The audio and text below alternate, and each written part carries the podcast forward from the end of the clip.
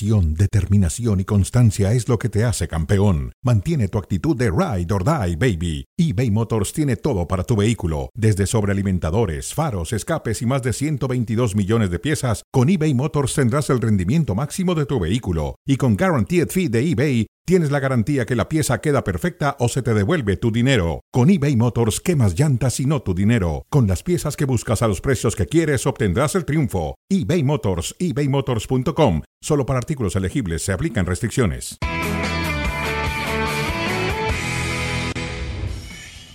¿Cómo les va? Bienvenidos a Fuera de Juego, arrancando ya la previa de la fecha 2 de la liga. Lo hacemos para ver los cinco mejores goles que nos dejó la primera jugada. Jugadón de Isco Alarcón para que Ayose Pérez marcara así la victoria del Betis sobre el Villarreal. Mau y Ricky junto a Alexis Martín Tamayo a Mr. Chip Mau. Pedazo de gol, pedazo de partido de Isco en la cerámica. Bueno, fue el jugador más valioso, lo termina ganando el Betis ese día sobre la hora, eh, cuando agonizaba el compromiso y rescata los tres primeros puntos en la jornada 1. La Real Sociedad y el Girona y gol tempranito, de los más tempranitos que hubo en, en la liga en su fecha 1. Alexis, ¿cómo andas? Bienvenido. Lo definía así, Cubo. ¿Qué tal Ricardo? ¿cómo Enrique? ¿Cómo estáis? Pues sí, un golazo de, un golazo de Cubo eh, y normalmente a la Real no le remontan nunca, pero ese fin de semana sí que pasó. Este, Este no, no puede ser el de 3. circunstancial. No, no puede ser el 3. Es, es casi un ¿Quién lo eligió? ¿El productor? Es, es un accidente de Bellingham, ¿no? Le pega hasta mal. Yo creo que sí. Le pega con la bola del tobillo. la pelota pica y ese pique hace que ya no pudiera llegar Unai Simón. Bueno, ahí estaba Jude Bellingham. Eso sí, tuvo una muy buena presentación en fecha 1, sí. Eh, pero bueno, es al margen. Eh, William José y el gol que le dio al Betis la victoria, la agónica victoria sobre el eh, Villarreal de visita, Alexis. Sí, un Villarreal que la verdad que no jugó bien y en el Betis a mí me maravilló Isco. Eh, Isco ha venido para quedarse, ¿eh? vamos a tener una temporada muy interesante con el jugador bético intentando desquitarse lo que pasó con, el Sevilla. Brutal zapatazo de Memphis Depay. Sí, en un eh, partido cómodo, muy cómodo para el Atlético de Madrid, que terminó ganando y también el conjunto colchonero arrancando la campaña con el pie derecho. Bueno, pocas victorias locales, la de Cádiz y la de Atlético llegaron justo en el cierre de la jornada, el día lunes los dos. Antes de eso, visitantes como el Betis, como el Madrid, como el Osasuna, como el Valencia o el Rayo sacando la victoria.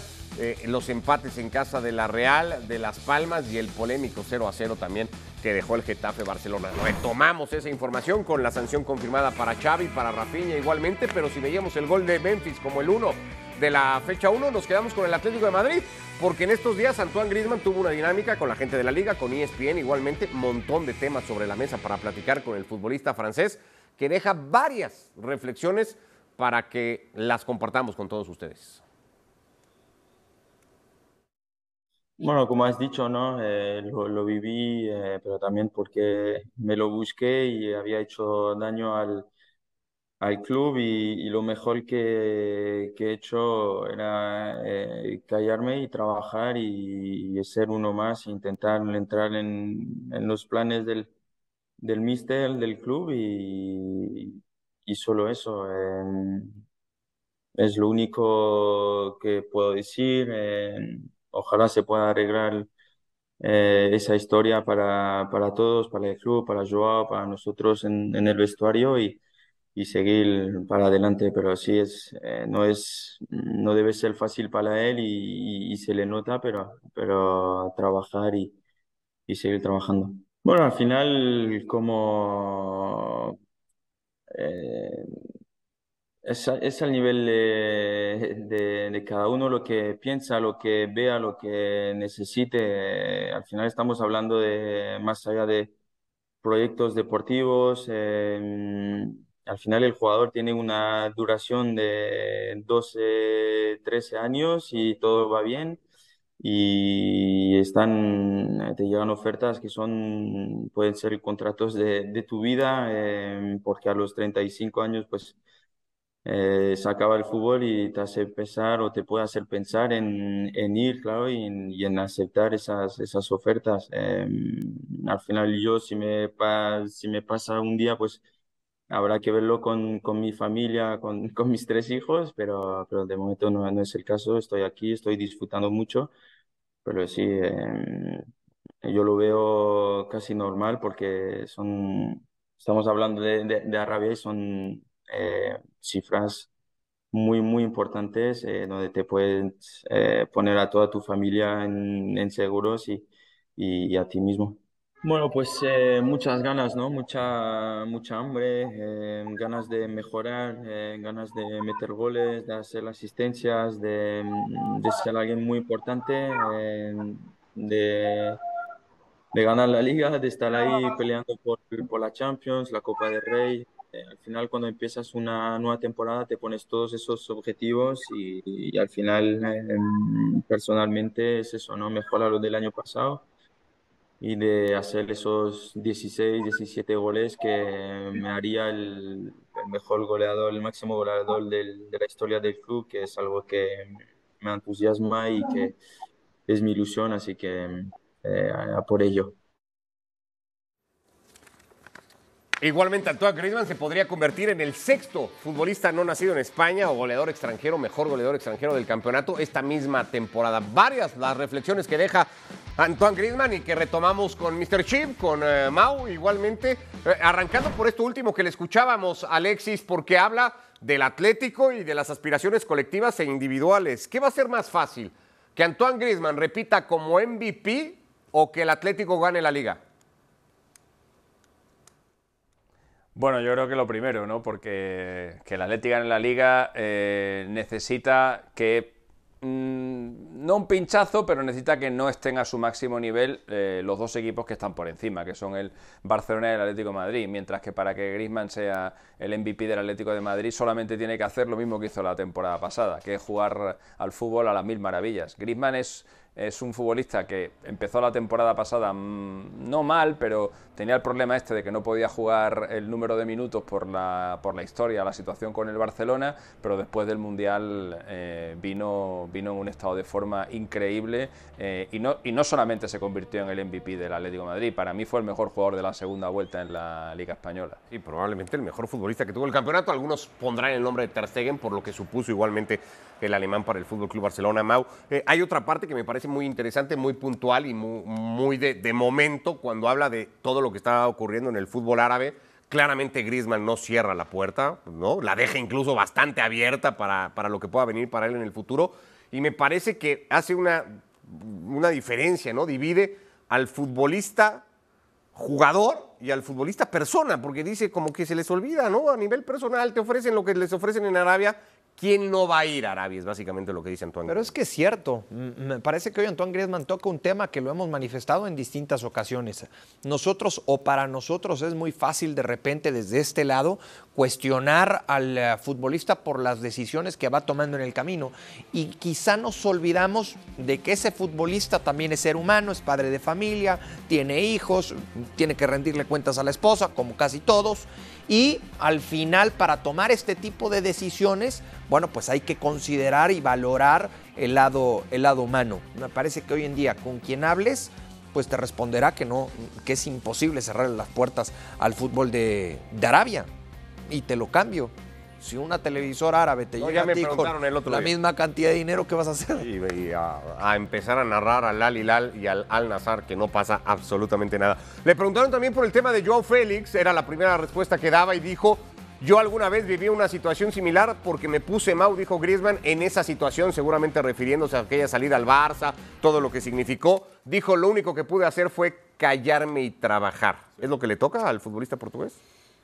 A ver, yo nunca he estado de acuerdo que un futbolista o que un empleado esté inconforme o desacuerdo con las decisiones que se toman, porque no le viene bien ni a la empresa ni al eh, empleado, ¿no? En este caso, no le viene bien ni al equipo ni al futbolista. Aquí el tema con Joao Félix es que el Atlético de Madrid ya lo cedió en una ocasión y no pasó absolutamente nada con Joao Félix en el conjunto del eh, Chelsea. Yo si estuviera en, la directiva del conjunto colchonero, yo buscaría otra vez cederlo con una opción de compra, eh, sabiendo los riesgos que corres en el camino.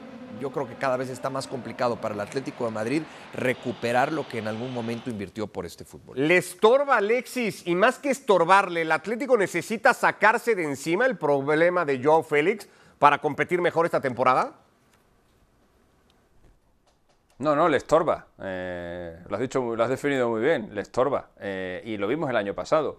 Eh, el Atlético de Madrid de la primera vuelta no tuvo nada que ver con el de la segunda vuelta y la racha de victorias que llevó al Atlético incluso a pelear por el segundo puesto cuando parecía imposible en la primera parte del campeonato se inició con la salida de Joao Félix, porque Joao Félix no es solamente que en el campo no, no, rindiera, es que en el vestuario hacía bastante daño, los compañeros estaban hasta el gol de él. Era un jugador eh, que ponía muchas caritas, que estaba permanentemente eh, retando al entrenador y además haciéndolo públicamente. Eh, un futbolista que cada vez que era sustituido, cada vez que no era titular, pues se le veía muy contrariado, faltaba el respeto a los compañeros a los que a los que sí tenían la oportunidad de, ser titulares y generaba muy mal ambiente en el vestuario. Fue un respiro para, para todos ellos que, se fuera. Por eso cuando, cuando Griezmann dice que, que, él vivió una situación parecida a la de Joao Félix, eh, yo creo que el, único que se, el único que se parecen es que, eh, pues sí, que en algún momento determinado la afición eh, se les puso en contra, pero desde luego Griezmann lo único que hizo fue cambiar de club. Griezmann en ningún momento le faltó el respeto ni a la afición, ni a su entrenador, ni a nadie, simplemente le llegó una oferta del Barça y se fue. Joao Félix, sin tener oferta de ningún tipo, ya ha dicho que la ilusión de su vida jugar en el Barça, y eso, que es un, es un futbolista que primero para abrir la boca y para hablar y para quejarse, primero tendría que hacer algo en el terreno de juego, y de eso Griezmann ha hecho muchísimo. ¿Qué te pareció, por cierto, la reflexión sobre el tema de Arabia, que, insisto, me parece muy, muy de momento, muy actual, la que hace Griezmann? Pues yo no me iría a Arabia, jamás. Eh, ¿No? Ah, independientemente si te dicen, Mr. Chip, necesitamos que nos vayan a hacer todo un tema estadístico Arabia, igual. te vamos a pagar cuatro veces lo que te pagan entre todos, ¿no? Me da igual. No, no, no, no, no. no. Caray. Como si me dicen que me vaya a Arabia a sentarme en una silla y que no tengo que trabajar y que me van a pagar mil millones de dólares. No voy. No voy porque estoy cómodo aquí, porque porque estoy contento con lo que tengo y porque tengo, y porque tengo principios. Eh, y, no es un, y no es un país donde, donde, yo, donde yo me sentiría cómodo, ni yo ni, ni mi familia. Y cuando, cuando escucho a jugadores decir, no, es que es la oportunidad de nuestra vida, no es que es, que es garantizar eh, el futuro de nuestras familias, pero, pero si el futuro, de la, el futuro de la familia de Griezmann no está garantizado, si Griezmann ha hecho más dinero en el fútbol, madre mía de mi vida. O sea, no, para nada, para nada. Aceptar una buena oferta. en desacuerdo. Y yo no tenemos desacuerdo. Pero es lo que le quiero preguntar. por lo menos no parecidos a, Alexis, Es lo que le quiero preguntar a Alexis. Más el recibir una buena oferta económica, este, va en contra de no, no, porque se refiere, supongo que se refiere al, tipo de país que es Arabia, ¿no? A la dictadura de Arabia correcto, y a la violación de, los derechos humanos y de muchas de las cosas que ocurren. los derechos, el, tratamiento que hacen, el, trato que tiene con, con, las mujeres. No, no, no, para nada. No. O sea, es que no se me ha perdido absolutamente nada en Arabia. Nada.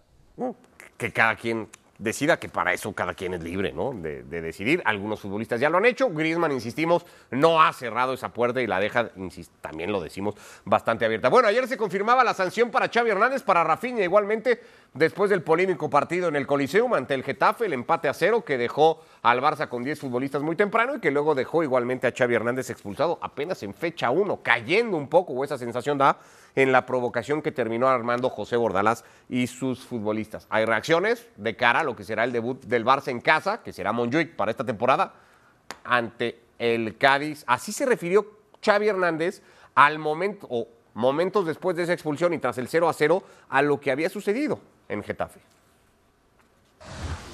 No, para mí se inventa la mano. La mano es inventada.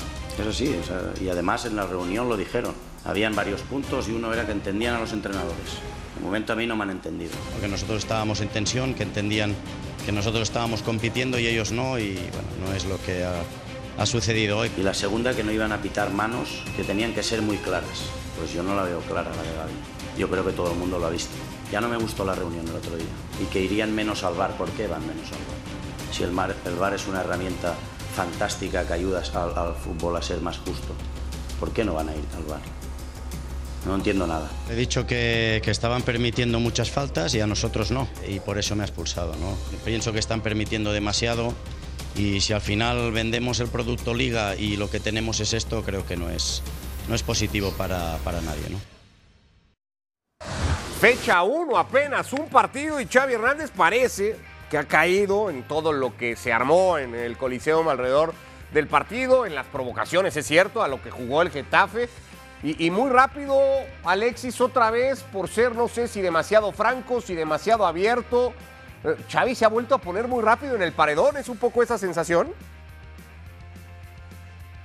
Sí, sí, totalmente, totalmente. Yo creo que Xavi, estamos empezando la temporada y yo creo que el primero que tiene que mostrar un poquito de calma y un poquito de templanza a sus jugadores es, eh, es el entrenador. A ver ahora con qué cara va Xavi a recriminarle nada a Rafinha eh, cuando su comportamiento fue, fue muy similar. No entramos ya en si tiene o no tiene, si no tiene razón. Eh, estamos entrando en, las formas y en la manera de expresarlo que me parece que no, que no son las correctas. Es que Xavi creo que se encarga o provoca Mau que dejemos de hablar del partido, que llevemos el debate a si se puede plantear un partido como lo plantea el Getafe. O sea, nos saca de la cancha Xavi para volvernos a llevar a un tema de reacciones, de habla tanto y dice tantas cosas que ya nos olvidamos del fútbol. Eso lo provoca el técnico del Fútbol Club Barcelona. Eso es lo que consiguió el técnico del Fútbol Club y porque todo viene de origen, ¿no? Me parece que ahora sí, como cuando decimos que eh, la jugada está viciada en el partido, bueno, pues lo mismo sucede con la cantidad de declaraciones de, de Xavi, porque él eh, eh,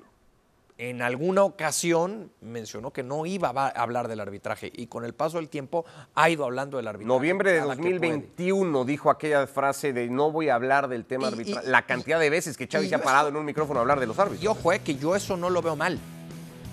El que, el que el entrenador hable del arbitraje. ¿Por qué? Porque pero entonces no digas antes pero no voy a hablar nunca del arbitraje. Entonces no digas antes que no vas a hablar. O sea, no te las puedes dar de puro. Sabes que tarde o temprano vas a caer. Y esto le ha pasado a Xavi y le ha pasado a muchísimos entrenadores alrededor del mundo a lo largo de los últimos años. ¿Por qué? Porque cada vez hay mayor polémica en torno al arbitraje. Tú has sido abiertamente, además creería Alexis, un defensor de, de, del fútbol español, del nivel del fútbol español, de lo que es la liga como tal y de cómo se compite en la liga con relación a otros campeonatos, concretamente en Europa.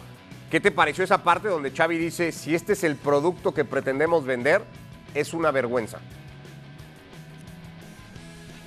¿Pero a qué se refiere exactamente? ¿Se refiere a las expulsiones? ¿Se refiere a lo de no ir al bar? ¿Se refiere al juego que planteó el Getafe? Es que no sé, no sé muy bien a qué es a lo que se está refiriendo. Vamos por partes. Si se refiere a las expulsiones, está bien expulsado. O sea, Xavi... Eh, hablando mal y pronto, es un come orejas. O sea, Xavi a los árbitros está todo el rato protestándoles, todo el rato. A Xavi no le echan el otro día por lo que dice él de, de protestar la falta, le echan porque es muy pesado, es muy pesado. El año pasado cumplió ciclo de amonestaciones. Un entrenador cumpliendo ciclo, porque vio cinco tarjetas. El anterior, que solamente estuvo media temporada, vio cuatro. A Xavi, antes de esta roja, le han enseñado en la Liga Española nueve tarjetas amarillas, que son unas cifras de central duro.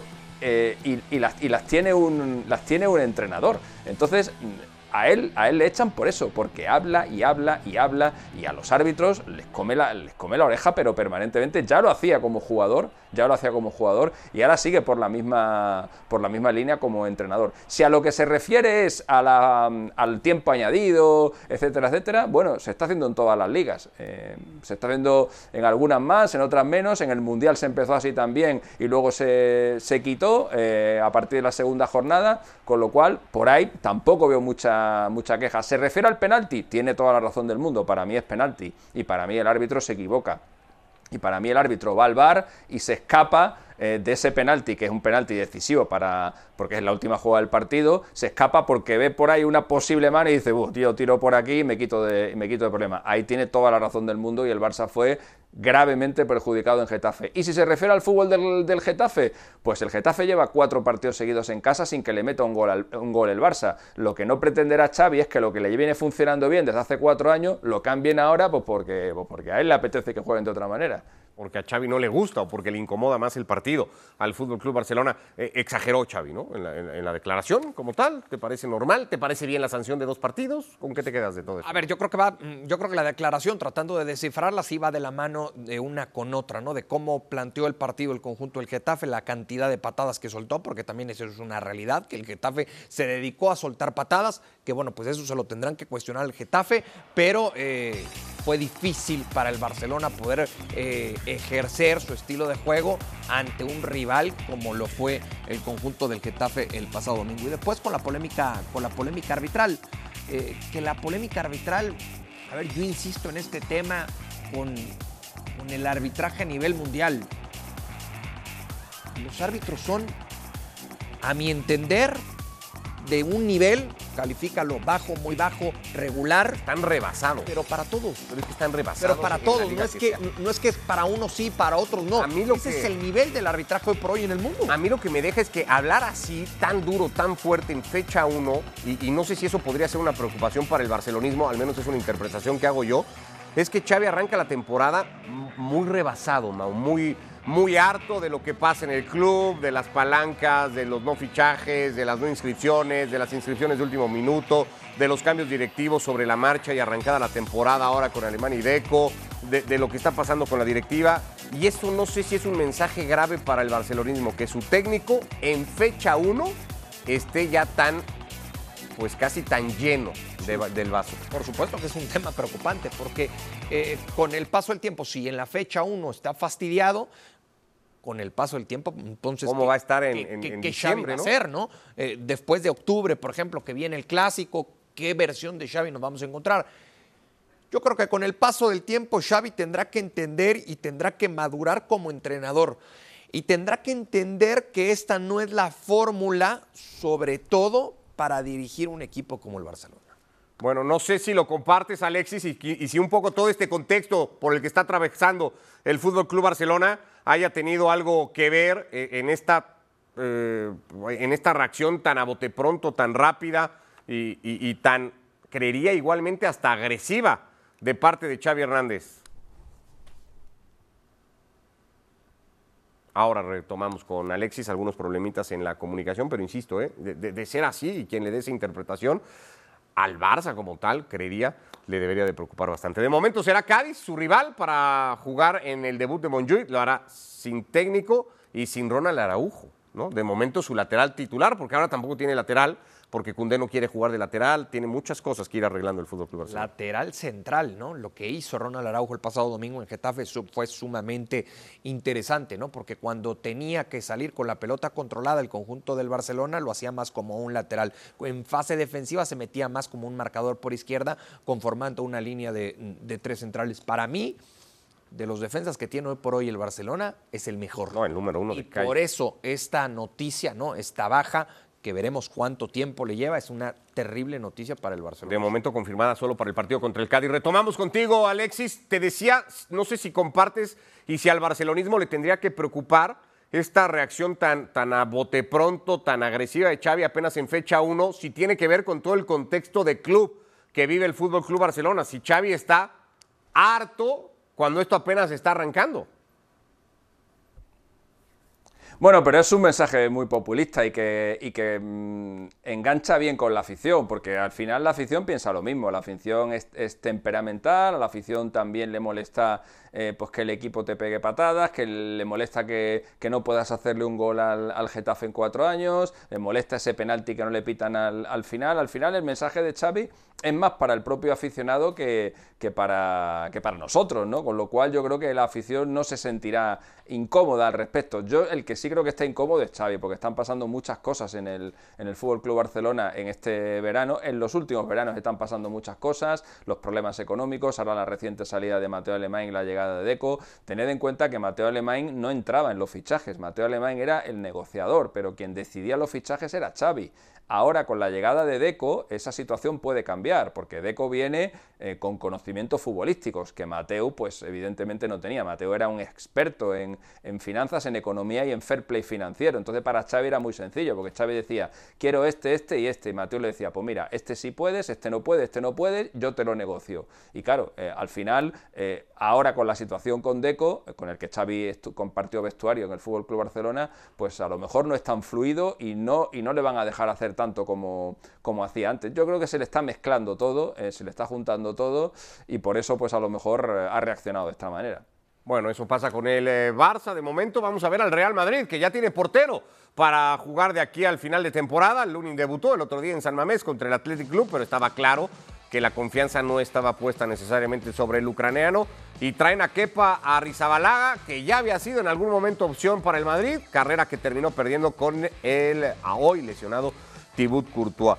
Habló el día de su presentación y ahora analizamos qué le puede dar Kepa y cuánta seguridad le aporta a la portería del Madrid.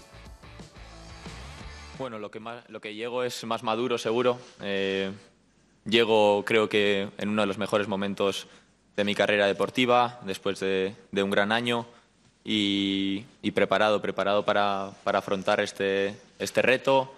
Y como he dicho ahora, hace, un rato, eh, lo, que voy a, lo que se puede asegurar es que eh, compromiso y trabajo no va, no va a faltar. El fútbol eh, no se puede predecir, eh, no sabemos ni lo que va a pasar mañana. El fútbol es fútbol y es muy cambiante.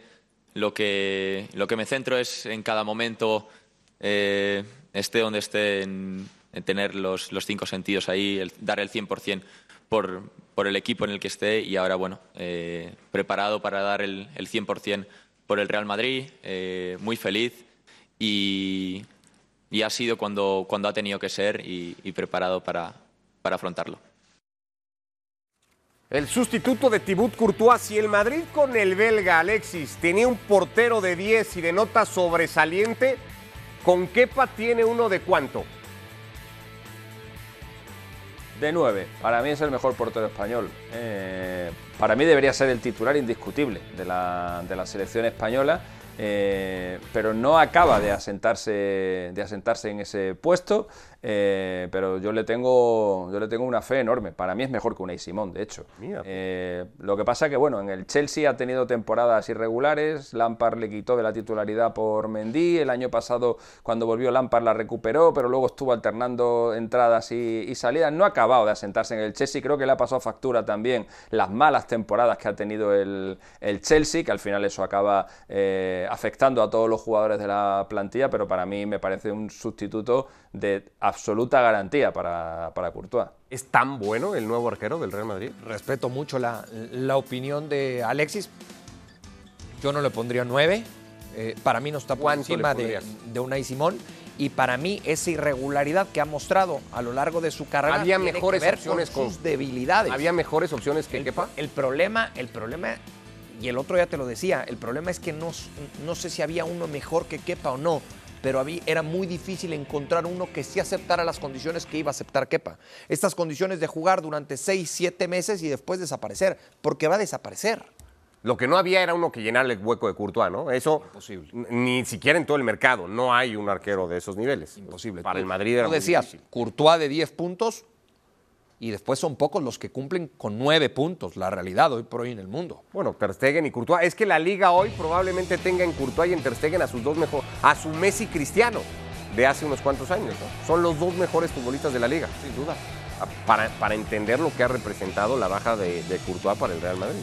estamos hablando, si no del mejor guardameta del mundo, sí uno de los mejores. Por mucho por mucho y por eso, por eso lo, la baja tan sensible, ¿no? Porque lo que te aporta Thibaut Courtois va mucho más allá de su talento. Eh, Alexis, sigues por ahí, ¿verdad? Aquí estamos, aquí Ah, perdona, es que no sabía si te habíamos perdido. Eh, decía yo, para poner un poco en contexto, es que Courtois y, y, Ter Stegen son un poco lo que fueron Messi y Cristiano durante poco más de 10 años para la liga hoy, ¿o es exagerado eso? Sí, no, no, no, sí, hombre, evidentemente ahora mismo son eh, dos de los tres, cuatro mejores porteros que hay en el, en el mundo. Para mí Courtois es el número uno y la temporada que hizo Ter Stegen el año pasado fue, fue increíble, ¿no? O sea, realmente sustituir a, a estos dos es, es prácticamente imposible, pero de las opciones que hay en el, en el mercado, a mí, a mí Kepa me parece, es que me parece, me parece extraordinaria. Eh, Kepa ha hecho temporadas fantásticas en el Athletic Club, por eso el Chelsea pagó 80 millones, 80 millones de euros. más caro de la historia. ¿Por qué portero se ha pagado? Más de la historia. Claro, efectivamente. Bueno, sigue siendo el portero más caro. Y lo va a ser durante mucho tiempo. Sí, sí, pero los, los números no siempre van con la calidad. ¿no? Dice el no productor Maguire fue el la central más caro. Claro. Y, y sí, ahí nos mata el Claro. productor, pero sí, sí, es cierto eso. Y, ¿no? y- por Neymar pagaron lo que pagaron en su momento en el Paris Saint Germain y así podemos ir sacando muchas cosas que tienen que ver más en cuanto a números que en cuanto a calidad y talento futbolístico. Bueno, ojito a la jornada. Es esta. Mañana arranca con un par de partidos. Mallorca, Villarreal y Valencia ante Las Palmas. Para el sábado en Anoeta, la Real vuelve a ser local contra el Celta. El Madrid va al campo del Almería. Osasuna recibe al Athletic Club que perdió en su debut ante los de Ancelotti. El domingo, Girona, Getafe. El Barça se presenta en Montjuic. El Atlético va al Villamarín. Partido duro para los de Simeone. A la vez Sevilla. Y Granada Rayo, sus dos últimos el lunes. Aquí estaremos, de aquí y hasta el lunes, en Fuera de Juego, platicando de esta segunda fecha de la Liga. Abrazo, Alexis. Gracias, como siempre. Un abrazo fuerte. Hasta luego, chao. Igualmente, Mr. Chip con nosotros, Mau y Ricky, en Fuera de Juego. Un placer, Ricky. Como siempre, Mau, gracias. Gracias a ustedes, que les vaya muy bien. Hasta mañana, acá en Fuera de Juego.